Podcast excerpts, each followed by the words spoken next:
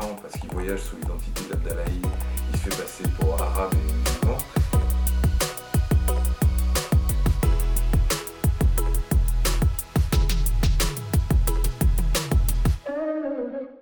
Dans les histoires que j'écris, c'est vrai qu'il y, a souvent une, base soit documentaire, soit historique.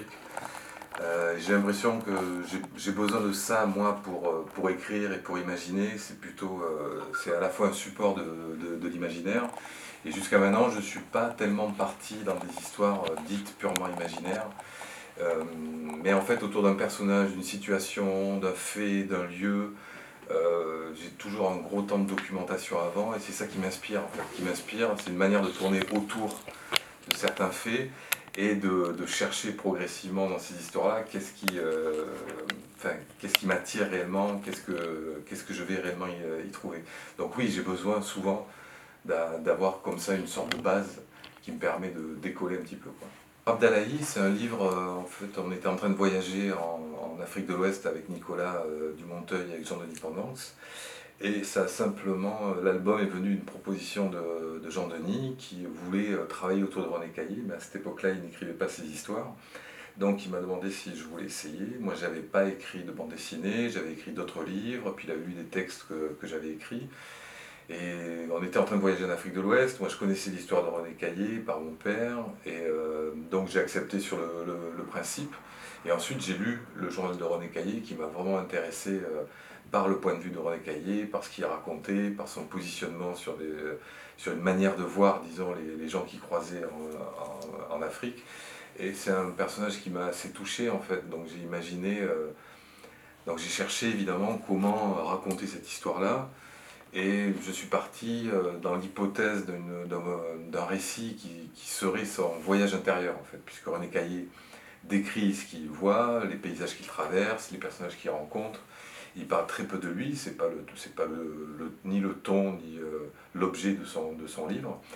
Et donc j'ai essayé de faire ça, c'est-à-dire de raconter son, son voyage intérieur, et c'est une manière moi aussi de mettre un certain nombre de choses que j'avais moi-même ressenties, soit en voyage, soit en Afrique, certaines questions qui étaient importantes pour moi. Enfin, voilà, je me suis rendu compte en le lisant qu'il y avait enfin, tous les liens qu'il y avait entre ce, cet homme-là, du début 19e, et puis moi, des choses que je pouvais avoir en tête. Donc du coup, c'est une manière de mêler ma voix à la, sienne en essayant d'être euh, le plus juste possible euh, et sur le contexte, sur l'époque et même sur son voyage. J'avais tendance à dire euh, souvent que j'étais plutôt contre les adaptations de, romans, donc les adaptations littéraires. il se trouve que je suis peut-être en train de travailler sur, sur une adaptation, donc je me pose des questions concrètes. Pour le journal de René Caillé, c'est pas vraiment une adaptation dans le sens où son journal descriptif, moi j'essaie d'en faire autre chose, mais j'ai pris des bouts de son texte, soit qui étaient des éclats un petit peu de, de, dialogue qu'il retranscrivait durant son voyage, soit des choses qui me touchaient, et je les mêlais à l'autre texte que, que, j'ai écrit. Donc du coup c'est un travail, euh, disons, d'imprégnation euh, dans, dans, son texte, pour en ressortir un autre texte qui est mêlé aussi à sa, à sa voix. Donc c'est une sorte de, de, tricotage, quoi, disons. Euh, en grande partie intuitif hein, sur le moment de l'écriture. Euh, donc c'est de cette manière-là, donc c'est pas réellement une adaptation en fait, c'est plutôt une sorte de transposition et une, euh, une, hypothèse, quoi, une, hypothèse de voyage intérieur à partir de ses écrits. Alors René Caillé, c'est un voyageur euh, donc français qui a voyagé en Afrique de l'Ouest. moi, je parlais à la première personne en essayant de me mettre à sa place, mais j'avais pas envie qu'il y ait que ce point de vue-là en fait sur, sur ce voyage, parce que René Caillé, c'est quelqu'un qui a voyagé, réussi son voyage et survécu grâce à l'aide de, des personnes qu'il a rencontrées, notamment quand il était malade, grâce au guide qui tout le temps l'a accompagné, dont ce guide Arafamba.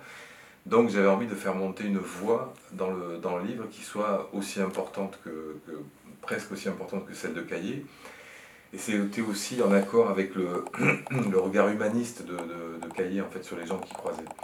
Donc du coup, euh, et bon, j'étais un petit peu plus loin aussi, c'est-à-dire que René Caillé ment parce qu'il voyage sous l'identité d'Abdalaï, il se fait passer pour arabe et musulman, et du coup j'ai imaginé que le personnage africain mentait lui aussi, c'est-à-dire en gros était aussi complexe que lui, et qui se rencontrait au travers de ce mensonge et dans cette complexité. Dans cette complexité. Donc en fait, vois, je voulais qu'il y ait deux personnages qui soient un petit peu à égalité euh, humainement et en tant que, personnage.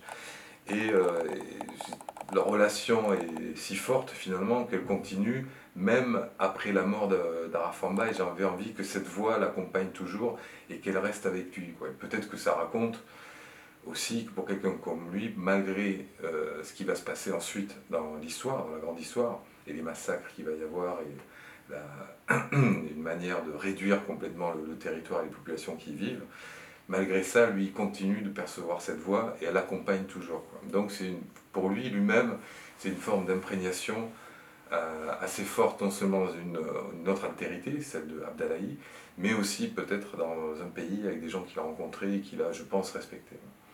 Alors disons, cette exposition, euh, l'art de l'islam, c'est vrai que peut-être que j'aurais préféré qu'elle s'appelle euh, Art de l'Orient, puisqu'elle témoigne de différentes cultures, qu'elles soient chrétiennes, juives, syriaques, arméniennes, araméennes, et que l'Orient et le Moyen-Orient, c'est un empilement historique, comme d'autres endroits, mais de, de cultures et d'histoires, et qui traversent les unes les autres, qui se mêlent, qui se mélangent. Donc voilà, c'est simplement sur le nom, je pense, et au vu aussi du contenu de l'exposition, je pense que ça aurait été plus juste de pas, euh, même si je comprends et je, crois savoir pourquoi on le fait, mais euh, de ne pas tout mettre sous une étiquette religieuse, quoi, disons. Euh, ensuite, évidemment, le dialogue interculturel, évidemment qu'on en a besoin. Encore plus là, dans l'époque qu'on traverse tous, qui est extrêmement dure de ce point de vue-là. Donc oui, tout ce qui peut aller euh, vers ce dialogue et vers, euh, euh, disons, une réduction des stéréotypes et des réductions des assignations diverses, réciproques, etc., oui, c'est très bien. Donc si ça participe de, ça, et que ça permet de faire naître des discussions, des, plein de choses, je trouve ça très bien, évidemment, qu'on aille dans ce sens-là. Pour Abdallahi, c'est vrai que Jean-Denis Pendant avait d'abord dessiné avec euh, avec une technique, euh, avec son dessin qui était celui d'un album euh, précédent, qui était, qui était album très drôle et très bon qui s'appelait Les Corruptibles. et en fait, il, voyait, puis on a vu, nous avec l'éditeur aussi, que ça ne fonctionnait pas réellement avec l'atmosphère de ce nouveau livre. Et par ailleurs, il avait depuis longtemps envie d'essayer une forme picturale, d'essayer de faire de la bande dessinée en peinture. Mais il avait beaucoup de réticence et de peur parce que la bande dessinée c'est extrêmement long c'est répétitif, c'est besogneux aussi, donc voilà, c'est beaucoup de pages.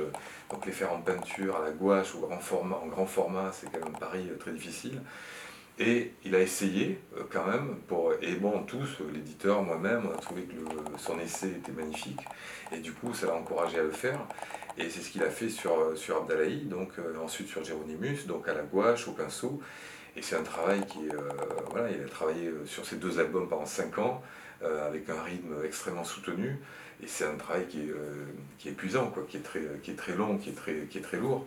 Euh, bon, et voilà, le résultat est, est, magnifique. Et pour Abdallahi, ça allait aussi avec l'esprit du voyage de René Cailly, qui était au début du 19e siècle, donc à une certaine époque de la peinture, dont il s'est inspiré. Et puis ça répondait peut-être aussi à une envie qu'on avait de savoir comment faire éprouver le temps dans une bande dessinée, en fait, qui est un voyage de deux ans à pied d'un personnage, comment faire ressentir ce temps, euh, si ce n'est euh, sans forcément marquer six mois plus tard, huit jours plus tard. Donc on s'est dit que peut-être qu'avec la peinture, ça pouvait permettre ça, ça provoquait peut-être un ralentissement de la lecture parce qu'il y avait le plaisir pictural aussi. Donc voilà, c'est un pari, c'était une envie, je ne sais si sais pas si ça a marché, mais, euh, mais c'est pour ça que Jean-Denis s'est orienté vers, vers, vers, ce style et qui continue de, de, pratiquer par ailleurs, en dehors de ses albums de bande dessinée, euh, puisqu'il peint, il continue à faire de la peinture, et, euh, donc voilà, il continue à approfondir euh, une technique depuis, depuis cette époque-là. Alors pour Abdallahi avec Jean-Denis Pendance, ben, nous avons voyagé, on avait d'abord voyagé en Afrique de l'Ouest, on était passé au Mali, on a fait un autre voyage spécifiquement pour l'album jusqu'à Tombouctou. Donc c'est vrai que c'est très important, je trouve, quand on est dans un registre comme ça qui évoque une histoire, un contexte, un temps, un pays, d'être assez juste sur un certain nombre de choses sur les architectures, sur des vêtements, sur des, manières de vivre, sur des cultures. Enfin voilà, il faut pousser un petit peu le sens de la documentation. Pour autant, ce n'est pas forcément l'objet premier euh, d'être euh, extrêmement précis, de faire de la reconstitution euh, historique. On est plutôt dans une forme d'évocation en fait. Donc il faut trouver le bon équilibre entre l'évocation et la justesse, sans pour autant dessiner tous les boutons de manchette de manière extrêmement réaliste ou c'est pas pas réellement notre propos et moi je trouve ça très bien dans d'autres livres et albums que je peux lire parce que voilà c'est on va une précision qui est folle et qui a vraiment une idée de reconstitution de, documentaire qui est vraiment intéressante pour nous, dans ce travail-là, on ne va pas jusque-là. Mais il faut pas, il faut quand même, euh, c'est pour ça qu'on a une documentation euh, picturale, photographique, livresque, et après, rien ne remplace, même s'il y a 100 euh, ans d'écart, 150 ans d'écart, le voyage sur place, l'imprégnation des rencontres, observer les lieux, voilà, savoir un petit peu l'impression qu'on a des lieux, c'est vraiment important pour la retranscription après, et dans l'écriture et la, dans la peinture. Donc, on, la documentation, on va jusqu'à un certain point, pas jusqu'à l'hyperréalisme.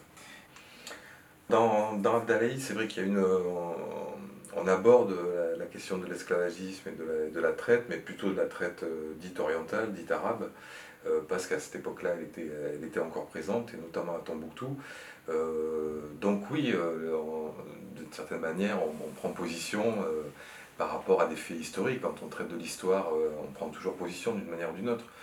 Donc euh, pour les peuples africains euh, qui ont subi euh, et la traite arabe et la traite occidentale, les deux ont été catastrophiques d'un point de vue historique, d'un point de vue humain, enfin à tout niveau. Donc il y a un travail qui est fait en Occident, malgré tous les débats stériles sur la repentance, etc., etc. Donc il y a quand même un travail historique de connaissance qui, de mon point de vue, est toujours nécessaire pour euh, évoquer et euh, dire ce qui s'est passé à cette époque-là. Je ne sais pas si le même travail est fait euh, dans les pays arabes, que ce soit dans le Maghreb ou au Moyen-Orient, où j'espère qu'il y a des, historiens et des, universitaires, des intellectuels qui travaillent de la même manière, parce que c'est aussi important dans un cas comme dans l'autre. Donc oui, on prend forcément position, après on a fait quand on a écrit la colonne avec Nicolas Dumonteuil, c'est une colonne militaire française, donc c'est le dernier acte de guerre euh, français en Afrique de l'Ouest qui prend exactement le même trajet à peu près que, René Caillé, qui passe par Tombouctou. Donc là aussi, évidemment, euh, on prend position sur euh, une histoire coloniale qui n'est pas très connue, qui, de mon point de vue, révèle beaucoup de choses. et pour moi, c'est important. Bon, il se trouve que par ailleurs, j'habite à Bordeaux, qui est une des villes et un des ports coloniaux les plus importants de l'époque de l'esclavagisme. Donc je veux dire, je, suis aussi euh, très lié, euh, enfin comme beaucoup de, gens, on est lié euh, directement.